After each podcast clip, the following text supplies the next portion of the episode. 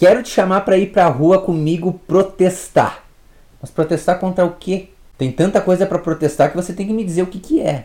Então eu te digo, vamos protestar contra a guitarra elétrica. Abaixo a guitarra. Sim, sim, isso existiu no Brasil na década de 60. Vem saber como foi e quais os motivos de se ter uma passeata contra a guitarra elétrica no Brasil.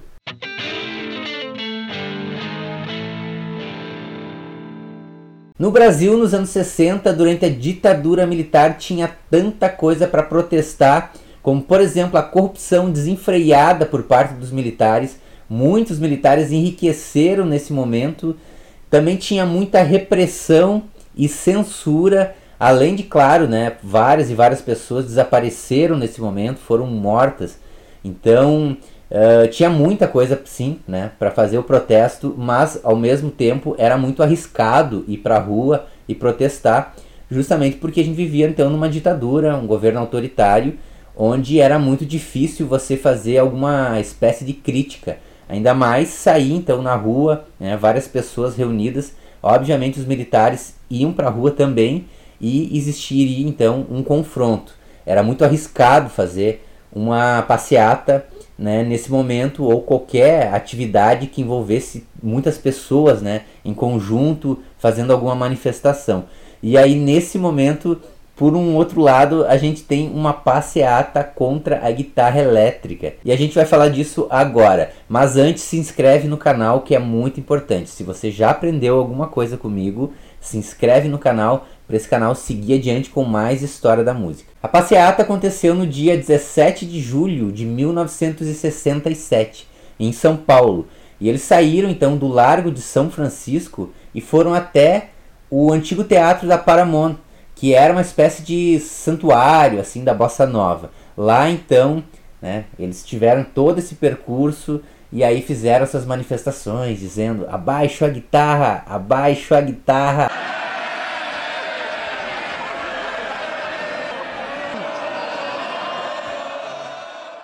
Vários músicos estavam ali naquela manifestação, como a Elis Regina, o Geraldo Vandré, o Jair Rodrigues, Edu Lobo, alguns escritores, jornalistas, o Gilberto Gil estava ali também. É interessante, né, que ele fala que logo em seguida ele já se arrependeu né, de estar tá ali, ele estava mais pela amizade com a Elis. É claro que a gente nota isso justamente porque a Tropicália utiliza a guitarra elétrica, né, e é o estilo, né, de música brasileira que mistura rock and roll que o Gilberto Gil, né, praticamente inventou juntamente com o Caetano Veloso.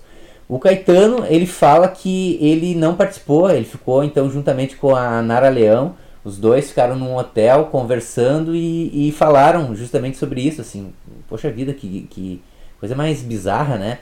Você ter uma passeata contra esse instrumento. Então eles não concordaram. Eu fui contra. E a Nara, ficamos eu e a Nara no Hotel Danúbio comentando como isso era uma coisa estranha, terrível e que não deveria estar acontecendo. Mas a gente observando de uma forma mais distante parece totalmente bizarro, é algo meio que não dá para entender e tudo mais, porque é simplesmente um instrumento, né? Se a gente olhar de fora, parece isso, mas é importante a gente fazer uma análise no contexto né, daquele momento.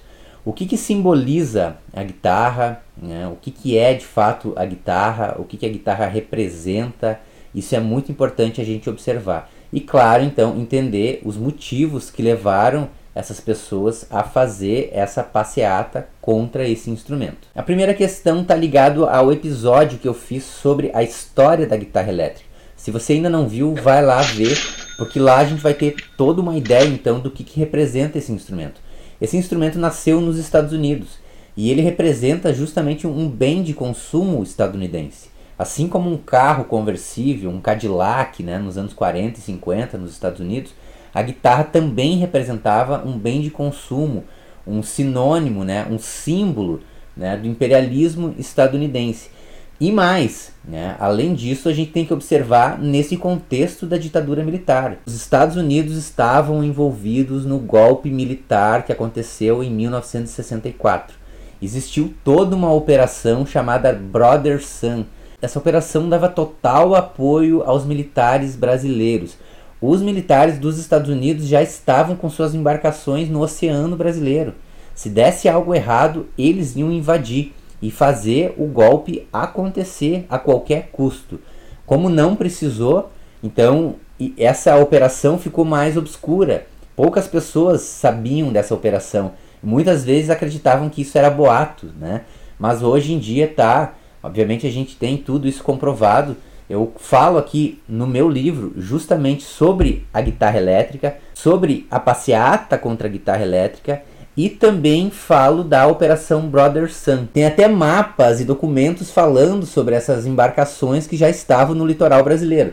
Aqui eu coloquei um no meu livro que você pode então observar, né, com a, adquirindo então esse material aqui que eu falo mais a respeito então da história do rock brasileiro no, no Brasil na década de 70 e também então sobre a contestação da guitarra, sobre a importância da guitarra no rock and roll e no Brasil. E o segundo motivo é o seguinte: a UNE, a União Nacional dos Estudantes e vários setores de esquerda, assim como a MPB, né, Música Popular Brasileira, acreditava que para lutar contra o governo ditador precisava então que você produzisse uma música que fosse genuinamente brasileira, ou seja, utilizar instrumentos que eles acreditavam que naquele momento representasse o povo brasileiro. Por exemplo, cavaquinho, pandeiro, um violão né? e gêneros, estilos como samba, choro, bossa nova. Então a guitarra elétrica representava o rock, o rock dos Estados Unidos representava mais uma vez os Estados Unidos. E por outro lado, a gente tinha então uma guerra mercadológica de espaço. A MPB tinha um programa de TV na TV Record que era o fino da bossa. E a Jovem Guarda, que representa o rock, representava o rock e utilizava a guitarra elétrica, também tinha um programa chamado Jovem Guarda. E a Jovem Guarda estava ganhando espaço. Então, ao mesmo tempo, a MPB se mobilizou, né, juntamente com setores da esquerda, para enfrentar a guitarra elétrica nesse contexto mercadológico também. E claro que isso também engrandece a guitarra elétrica de certa forma, né? Porque comprova que é um instrumento transgressor. As pessoas têm um certo medo da guitarra elétrica, ou pelo menos tinham, né?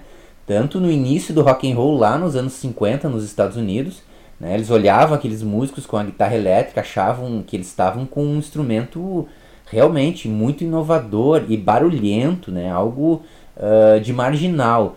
O Bob Dylan mesmo, quando utilizou a guitarra pela primeira vez, também vários fãs do Bob Dylan achavam algo pecaminoso, né? O Bob Dylan tá utilizando uma guitarra elétrica, sendo que ele vinha do folk, numa, numa música um pouco mais limpa, com violão. Então a guitarra sempre teve um lado mais polêmico, e isso acontece com vários estilos de música, com vários instrumentos e é importante a gente fazer essas observações para entender porque que hoje em dia muitas vezes a gente tem preconceito com certos estilos que surgem, né? Ou instrumentos novos que estão na nossa sociedade nos dias de hoje. Então, naquele momento, a guitarra foi considerada um instrumento transgressor, marginal, pelo lado da direita, e pelo lado da esquerda, um instrumento que representava todo o imperialismo estadunidense e que não deveria fazer parte da cultura brasileira. Abaixo a guitarra, contra a guitarra. Vamos tirar esse instrumento que representa os Estados Unidos, que representa todo o capitalismo dos Estados Unidos. É claro que isso não deu certo, eu agradeço porque eu sou guitarrista, amo esse instrumento. Então, se você gostou desse vídeo, curte aí, se inscreve no canal que eu vou lá agora então fazer uma passeata. Não, não vou fazer uma passeata vou lá tocar guitarra, estudar esse instrumento que eu admiro tanto. Então tá, até mais.